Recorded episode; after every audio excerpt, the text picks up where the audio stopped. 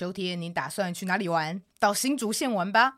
十月就可以马上出发。此时的新竹正吹着九降风，新浦镇的农民在棚架上铺满一颗颗圆滚滚的橘红柿子。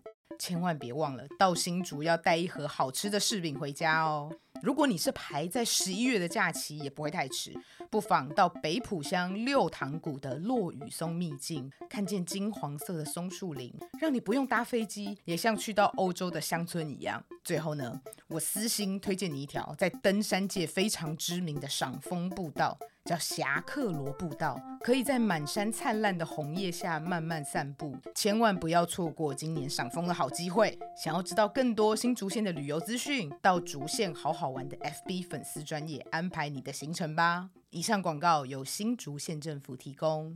一二三，小日子随喜蹦，随喜蹦，听见这块土地上每一种生活的可能。每集节目延伸当期杂志，以轻松浅显的角度关心在地一文大小事，用声音陪伴你在城市生活的每一天。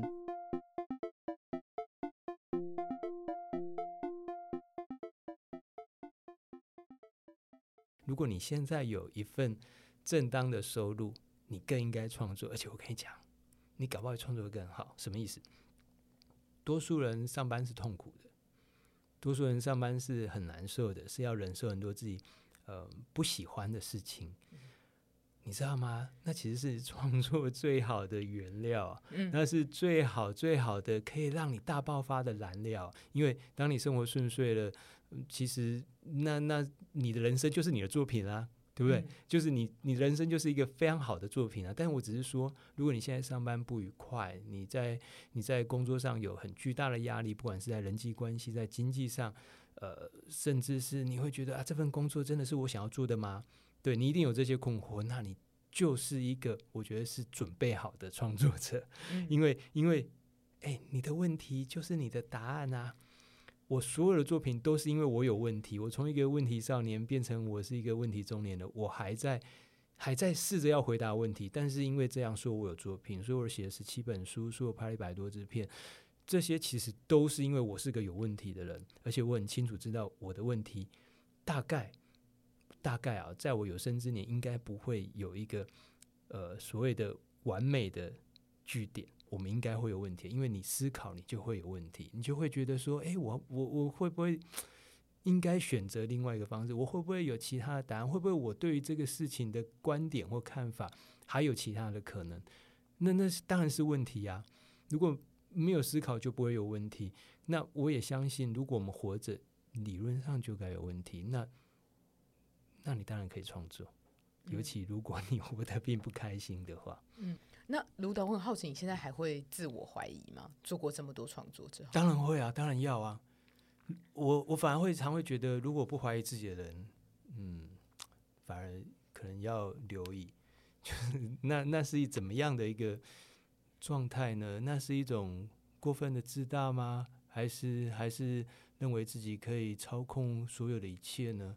如果以国家而言，那种叫独裁者；如果以个人而言，那是。高度的自我中心，大概他不会有太多好的伙伴，那可能他也没有真正深可以深交的朋友。如果不会自我怀疑的话，我非常怀疑啊，我非常怀疑我自己。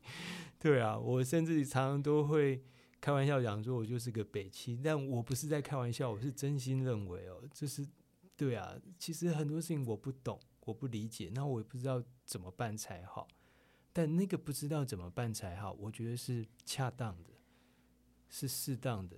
嗯，所有的哲学其实都来自于你，你会想要去追问。嗯，那那当你会去追问，表示你没有答案啊。对啊，如果有答案，干嘛还要问？对啊，那但是问的未必就有答案，问的可能只是说，嗯，呃，或者我我们并不知道什么是正确答案吧？对啊，但我会倾向，如果可以的话，我们可以有很多样的答案。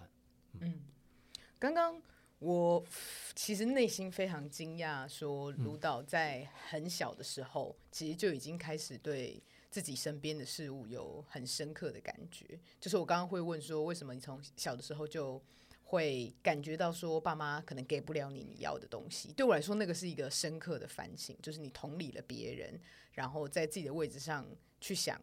自己可能可以做的，或是不能做的。然后我很惊讶，那个是发生在卢导那么那么小的时候就已经有的事情。然后卢导在书中也有呃讲到，现在是自己五岁的孩子吗？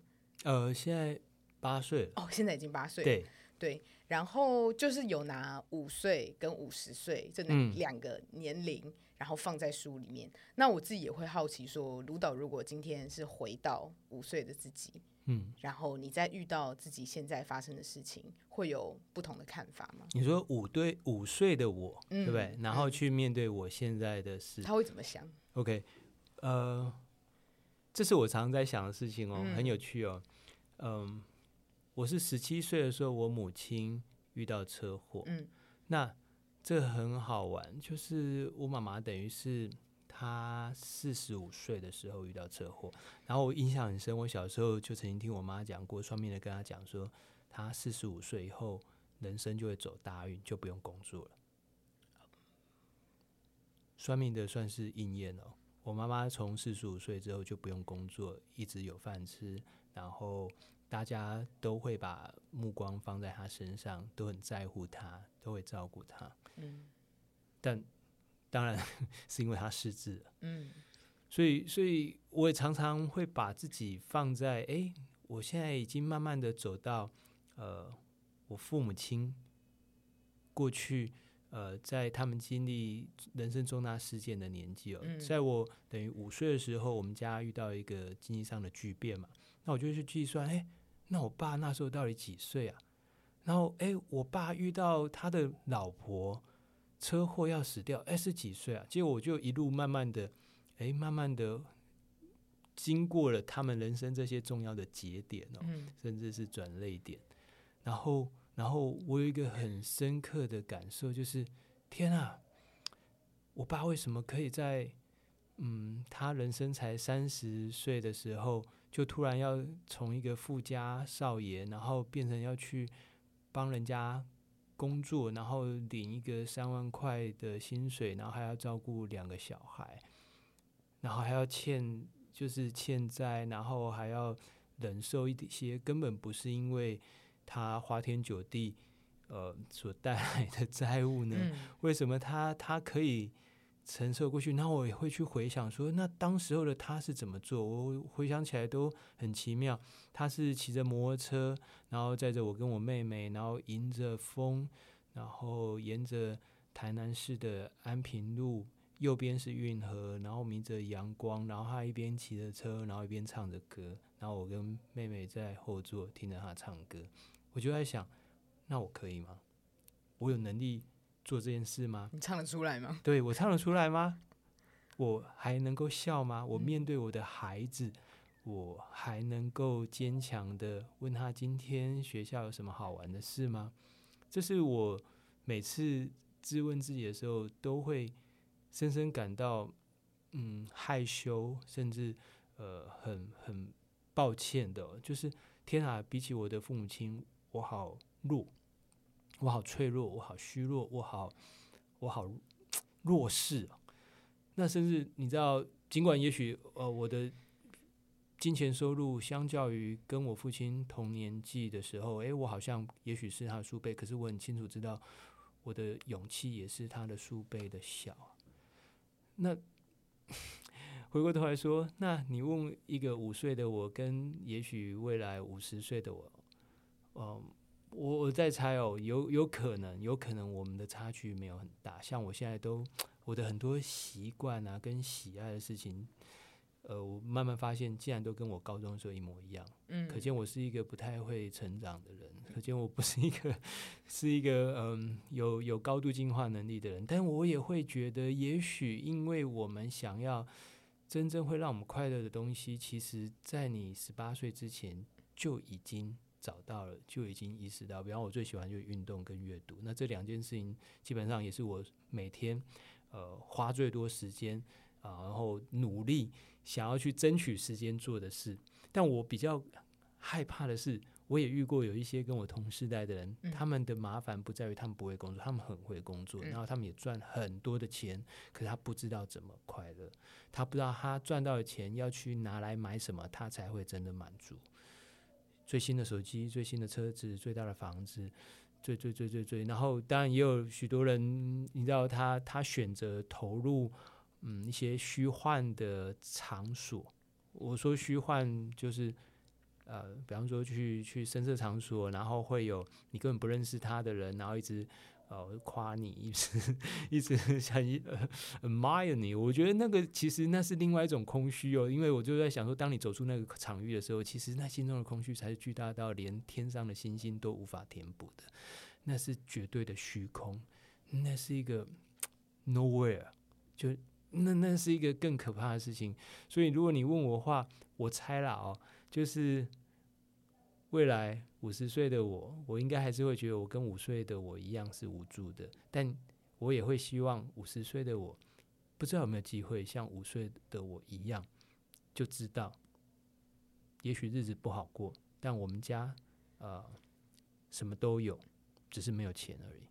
我们家有爸爸，有妈妈，有有妹妹，有哥哥，我们每天都在一起，那我们什么都有了，我们只是没有钱而已。但我也知道有很多的家庭只有钱，其他什么都没有。嗯，我们现在也还有这本书，也还有这本书。那我还好奇想要问卢导一个问题，就是如果我们就把时间拉到十年之后，然后如果有一个机会，就是我们有路的编辑可以让卢导这边再修订一次这本书，你觉得你可能会想要调整哪个部分？你问我，我我应该都不会调整。嗯，我我觉得。呃，作品是这样的，当然这跟我自己人生观有关系啊。就是我从小就很清楚知道，后悔才是最值得后悔的。就是如果你觉得某一件事情做的不好，那你赶快再去做下一件事情，你去把下一个作品做好一些些，而不是去修正某一个作品，因为那个作品已经产出了，已经产生了。然后甚至甚至我会这样说，是因为。呃，我我们每天都在选择嘛，嗯，那只是说，呃，最糟糕的选择不是你选择了 A 或 B 或 C 或 D，而是你选择了 A 之后，你继续想着如果我选 B 的话会怎样，嗯，我选 C 会怎样？当你过了那十点，其实你们已经走向不同的人生了，那就走向不同的人生啊。最糟糕的事情是你已经走向不同的人生，但你又想要回过头去。我不知道说 revise，我觉得 revise 或 correction 都很好，但是那就是一个新的了，那就是下一个时间点了。那你如果问我，我我反而会觉得创作者，呃，应该是把眼睛看在你的下一个作品。然后，比方说我拍片也是啊，就是我拍了一支片之后，你就会知道这支片你缺了什么，你少了什么。那我下一支片，哎，我想要想办法再去争取那样的资源，或者，哎呀。当时候哪一颗镜头我漏了？如果可以后，我应该在下一个作品试着去拍那个镜头，但那个镜头绝对不是前一支片那个镜头。为什么？因为已经是不同的故事了。嗯，只是在这个下一个故事里头，我可不可以想的再周全一点？或者我可不可以再温柔一点？或我可不可以不要那么急？或者我可不可以急一点？你知道的，未必未必哪一个是正确的选择，但我总是。会提醒自己，不管哪一种，千万不要去想后悔，因为后悔才是最浪费你，不管是时间、金钱、精力，甚至是人生的事情哦。因为你刚讲十年，其实十年很多，嗯，因为比方说，如果我活到父亲年纪，我剩不到二十年，你说十年其实就等于我剩下时间的一半。但你说十年很多吗？其实也就三千多，三六五零嘛。你就算加上闰年，是在三六五二天，那你说啊，三千多天好像也没有很多。对，这这其实就是看你站在什么位置啊。如果你你什么都不做，那三千多其实也没有多少。但如果你做点什么，譬如说，如果我可以有纪律的，像我原本期待自己的，我可以一年有写三本书，一年有三个作品，那十年我可能可以写三十本。那如果你有三十本书，你还会想要再去改你前面的第十七本吗？嗯，我觉得应该不会。也许我们可以增订，譬如说公布美信啊，他最近有一本书叫《最初物语》，它是在增加两篇，嗯，呃，故事里头的某一个角色的后来又增加了，又发生了什么事？他觉得哎，好像可以再加，可是。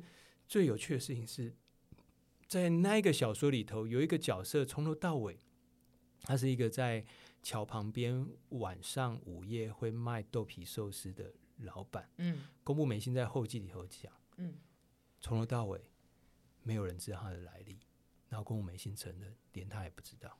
嗯已经写好二十年了，他还是不知道那一个人是谁。尽管那个人物是他所创作的，我觉得这件事情很美哦。嗯，我觉得这件事情很美。所以很美，不在于什么事情、什么东西是你缺的。呃，我我甚至常 现在会会觉得，如果可以的话，我们应该去盘点我们有的。嗯譬如说，哎，回头去看我们抽屉里面有没有什么东西是你很久没拿出来用的，你可不可以今天用它？然后，而且用出你以前没有用过的用途跟方式。然后，或者是书，我们书柜上面有很多书，但很多书，多数应该说多数书都是我们只有读过一次的。我跟你保证，你再拿出来看一次，哇，那是完全不一样的。为什么？因为你已经不是你了。对你已经不新的你，对，然后那本书也变成新的书了。，对，它一定绝对，我跟你保证，它绝对可以带给你新的感受。那回过头来说，就好像我们现在回头再去看自己之前的作品，你一定会有新的感受。但我多数时候感受反而不是，嗯，他怎样改会比较好，反而是天哪、就是就是，哇哦，那个东西它存在，而且你知道吗？这也是我很喜爱跟人家讲，就是说，如果你很担心存在感，嗯那你更应该创作啊？为什么？因为多数的作品都会活得比你还久，尤其在这一个时代里头。因为比方说你拍片，那它的影像就会留下来；你如果写书，书也会还在。你我说好我啦，我我可能会被火化，但我曾经写过的书未必会哦。而且就算都被 查禁了，可能还是会有一两本流通在世界，而那可能会是对此时此刻这世界上最有权势的人最直接的挑战，那才是人生最大的叛逆。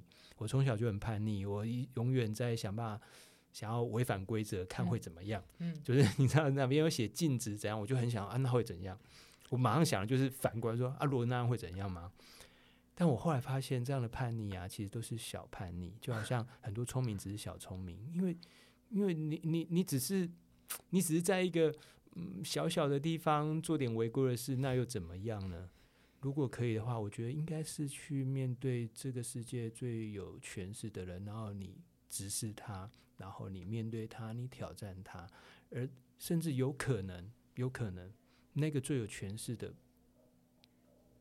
未必是人。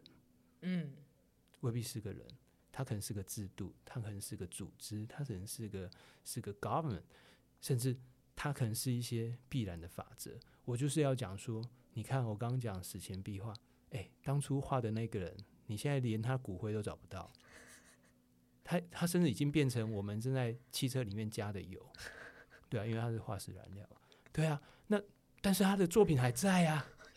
对那你不觉得这是一个非常优美的事情吗？这是一个多么有姿态的模样，这是一个最强壮的反抗啊！所以如果可以的话，我倾向鼓励每一个此刻有存在危机的每一个人。有人讲什么？有的人会有中年危机，有嗯更年期危机，然后我觉得倾向小学生有他存在的危机啊，他也嗯会担心他作业没有写啊，对啊，但但是那也许不是他真正要担心的。他也许可以更勇敢、更强壮的反抗、嗯、任何事情，但我觉得最美好的事情就是，当你在反抗的同时，你不是悲情的，你是愉快的，你是享受的，你是在乎的，而且是全神专注的在做一个你的作品。而当你那样做的时候，你就是一个很棒的反抗者，嗯你就是我们的反抗军领袖。嗯我觉得那很帅。嗯，好像创作就是在回答生命一个又一个的问题。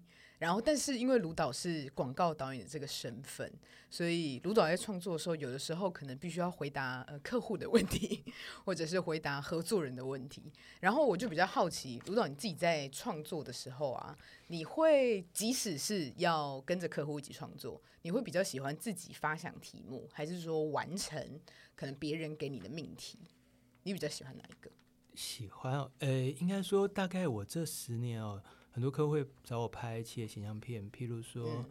呃宝岛性能寿嗯。哦，那后来我拍的是肺腺癌，是一个真实的台湾的事事件哦，就是在台湾中部啊，有一个年轻人，他十八岁就癌症过世，然后父母亲很想念他，很想再听他的声音，然后真的也听到了，这孩子在梦中托梦，嗯然后他们听到孩子的声音，孩子跟他们说什么？说阿爸、阿布，你们要赶快走，你们要赶快离开，不走你们会跟我一样。这是一个真实事件。那我为什么会知道？是因为我去听声祥林声祥的演唱会，嗯他写了一首歌，他去纪念这件事情。我是听他说了这件事，我才去查，真的曾经有这样一个孩子，有这样一对夫妻，他们现在还住在山上。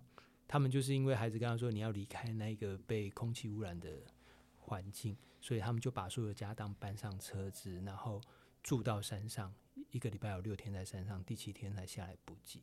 嗯，我就把这个拿来拍，成为人寿品牌的你说广告或企业形象片。嗯那很多人会说啊，这跟人寿有什么关系？嗯，啊，每一个寿险业务员都会跟你讲说，我们在乎你的家人，我们要保障生命。对啊，那如这如果是所有的生命正在面对的问题，那你怎么可以不回应呢？那你你问我说，那这是客户的命题吗？这当然是客户的命题啊，只是我的答案不是他原本想到的啊。那这不就是我的价值吗？如果我今天提出来的答案就是别人已经想到的，那我连机器人都不是诶、连机械手背都不称不上诶、我是一个没有脑的人，所以我我回到你刚刚的问题，就是说我当然一定会回答客户问题，但我一定不会用他原本设想的答案，因为否则我也太没有价值了，我的可取代性也太高了。对，但是回过头来说，这其实也取决于，就像你刚刚说的，就是我们彼此一起合作去创造出一个作品。嗯像我曾经也拍过一支片叫《二十二 K》，就是讲说大学毕业生啊、他也许之前啊、很多起薪不到二十二 K，嗯但是但事实上他人生剩下的天数也不到二十二 K，只有两万一千九百天。那当然我们也知道说，台湾现在基本工资已经呃不断的被拉升到两万七，嗯啊、快要晚到两万八了。对，但是很抱歉，我们的平均余命并没有随之增加那么多，所以我们剩下的天数，一个大学毕业生还是不到二十二 K。嗯那这个其实是一个半导体通路上的企业形象片。嗯对啊，那我有没有回答问题？有啊，因为他的问题，他的题目是说他想要去谈工业四点零。那我说我可不可以给你一个开门，一个开场白，一个敲门砖，好让大家去思考说我们为什么要去做工业四点零。所以我谈的是下一个十年。嗯下一个十年，因为我常会觉得，当你去逼迫人们做什么事，他什么事都做不好的。可是如果你去启发他，让他去想说，他可以做点什么好去回应他正在面对的问题的时候，我们才开始真的有答案。所以对我而言啊，我我常常会觉得说，每一个人都是我的伙伴，嗯呃，不管是客户，不管是是编辑，呃，最重要是我们应该本来就应该是对方的伙伴，我们所有的位置其实都是相对的、哦，我们没有谁是谁的对手，嗯就算是对手，我们也可以把它看待成我们是一起跳这一支舞的对手。对我们是，我们不是要去对抗或者杀死干掉对方的，没有，我们的工作不是这样的。我们的工作应该是我们可不可以牵着对方的手，然后我们一起完成一段精彩的舞蹈，那才是我们可以去追求的。所以回到你刚刚说的，其实我从来没有想要说服客户、诶，大嗯概这十年我的工作都是。诶，有人给我一个题目，那我想出属于我的答案。嗯那如果对方不喜欢我那个 idea，那很好。为什么？因为就跟我在两小时前走进这个会议室的状况一样嘛。嗯对啊，他的钱还是他的钱，我的 idea 还是我的 idea，、嗯我的 idea 不会死掉啊，嗯他只是不适合这个人而已。所以我会跟他说声谢谢。然后，但我这个 idea 我可不可以用在下一个客户？可以的，可以的，因为也许另外一个客户比较适合啊。但不管怎么样，这 idea 还是我的。嗯这个作品我还是会让它出现，我还是可以创造出来的。所以，嗯，我不太应该说，回到你刚刚问题，就是嗯我不会说有什么是我喜欢的。嗯呃，我不是那么在意，甚至我比较在意的是，那我还有没有 idea？、我嗯可不可以再生出 idea？我可不可以在这个被拒绝之后，我还没有别的？因为就好像我我很爱笑说，你知道明年就要奥运了哦，对，那你知道奥运哪些国家得奖数最多？奥运哪些国家？呃，maybe 中国。还有呢？嗯，不行，我听起来好笨哦。导演告诉我答案。没有啊，大概就是我们熟悉的那些大国嘛，嗯美国啊，嗯，中国、俄罗斯。哦，那你知道为什么？他们派出的选手比较多。呃，应该说有可能是因为他们的人口数多嘛。比方说，我们要找一位一百公尺的选手，我们是在两千四百万人里面找一位嘛。对，那比方美国，哎，他可能在四亿，美中国可能在十四亿，嗯好那就是十中取一、百中取跟千中取一啊。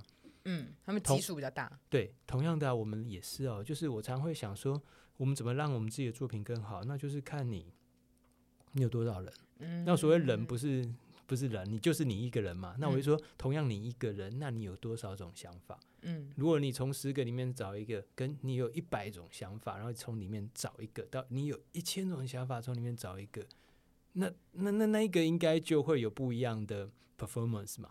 所以我们应该追求的是，那我可不可以有一千个想法？此时此刻的我可不可以有一千种想法？那当你有一千种想法的时候，那其中一个被拒绝了，你会觉得怎么样？不怎么样啊，不会怎样啊，对啊。当你不会觉得怎么样的时候，你知道，呃，我觉得最最厉害的人不是他力气很大的人，嗯如果我们有看异能就知道，嗯是他不会怎样的人，嗯，就跟金刚狼，我觉得是 S 战警里面最强的人一样，因为他不会怎样。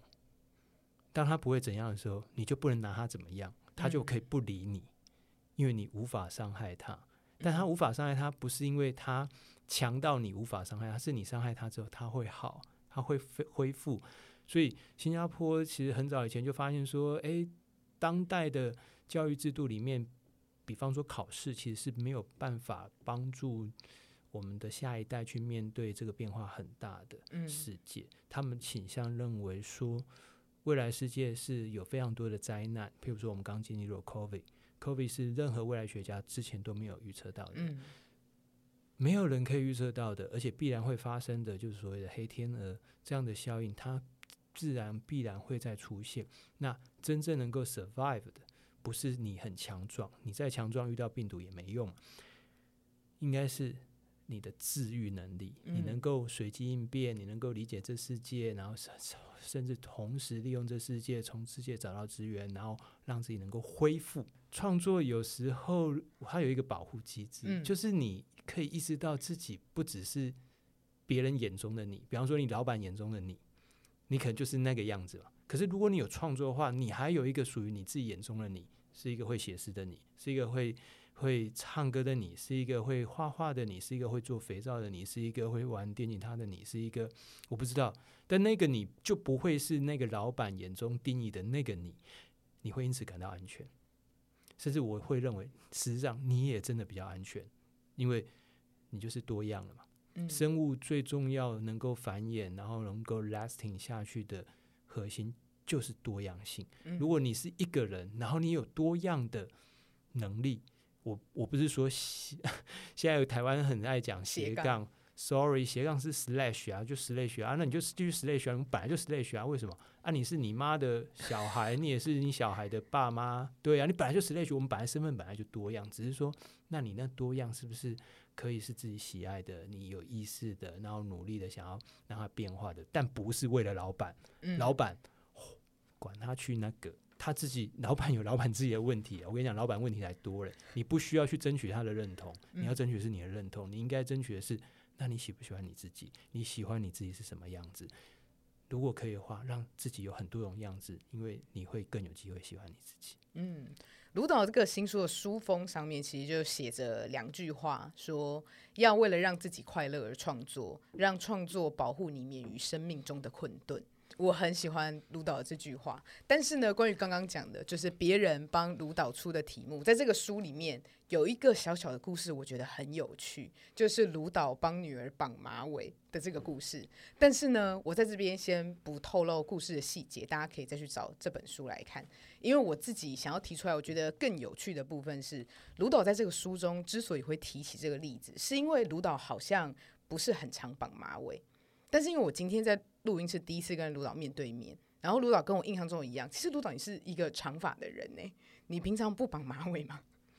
呃，你平常不绑马尾哈？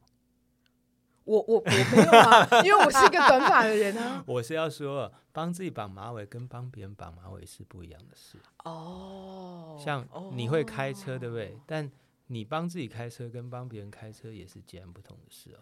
哦，你懂我意思吧？就是我，我可能绑马尾，我不知道十年，从我父亲过世之后留长头发，对啊，超过差不多十年，对。但是你会帮自己绑马尾，你未必可以帮别人绑马尾，而且帮别人绑马尾，你也要对方能够认同、能够喜爱，那又是另外一件事。我觉得那是很有趣的。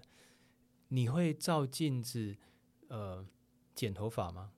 好，或者照着镜子，有我有过，就是其实我觉得那是一个非常好玩的那种认知游戏，就是哎，因为镜子跟你是相反的，然后就会发现说，当你的右手往左边，那这样到底其实往左边去还是往右边去？嗯嗯嗯，有点。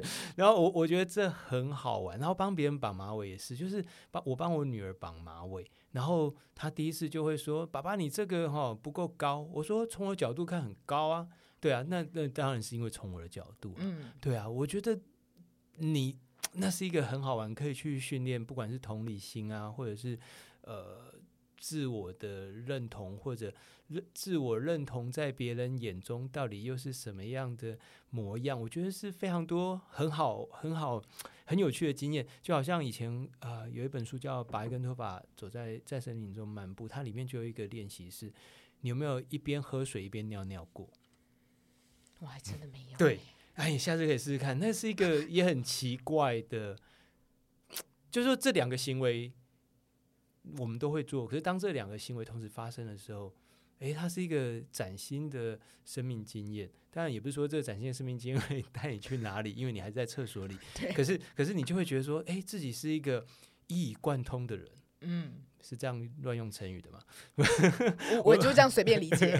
OK，我我我只是会觉得说，有时候会不会呃，我我我刚刚讲说创作，它其实就也是一种经验的累积啊。就是你画了一幅画，你写了一一一篇文章，你写一首诗，呃，有有时候真正珍贵的不是那一首诗或那个作品有多了不起，而是你做了这件事，然后你做了这件事之后，你意识到你可以做。然后还有，嗯，不管别人的评价如何，可是你有做了，然后你你有做的你跟那个没有做的你，我跟你保证就是不一样嘛，嗯，就是不一样啊，而且它是很确切的不一样，这个这个是一个没有人可以否定的事实，那个没有人是包含你哦，包含你也不能够否定你说啊，我是一个没有价值的人，没有，你现在就是有一个写有一个作品的人，嗯，那你怎么会是一个没有价值的人？